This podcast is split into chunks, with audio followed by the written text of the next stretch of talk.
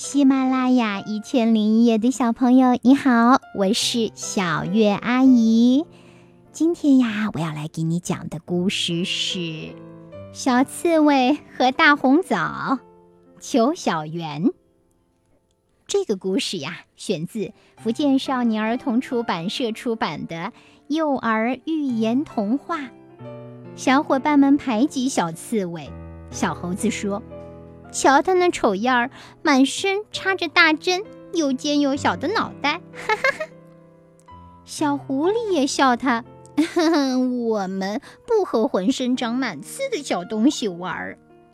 小刺猬只好垂头丧气地躲回家。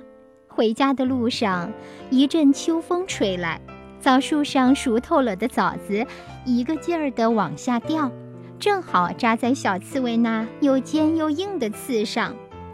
到了家里，刺猬妈妈已经煮好了香喷喷的饭菜，等着小刺猬。小刺猬一脸的不开心，被妈妈看出来了。妈妈问：“宝贝，你怎么啦？”妈妈：“小朋友都笑我丑，说我身上有刺，不和我玩。”刺猬妈妈摸摸小刺猬的小脑袋，说：“宝贝，我觉得你一点儿也不丑，你很美呢。你瞧镜子看看。”哇哦，我的背上有好多大红枣呢！我要带给小伙伴们吃。行啊，我觉得镜子里的你特别美。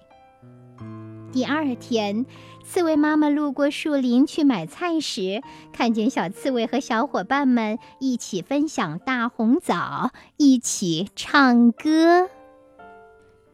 好啦，亲爱的宝贝们，这个故事讲完了，祝你有个好梦。晚安，宝贝。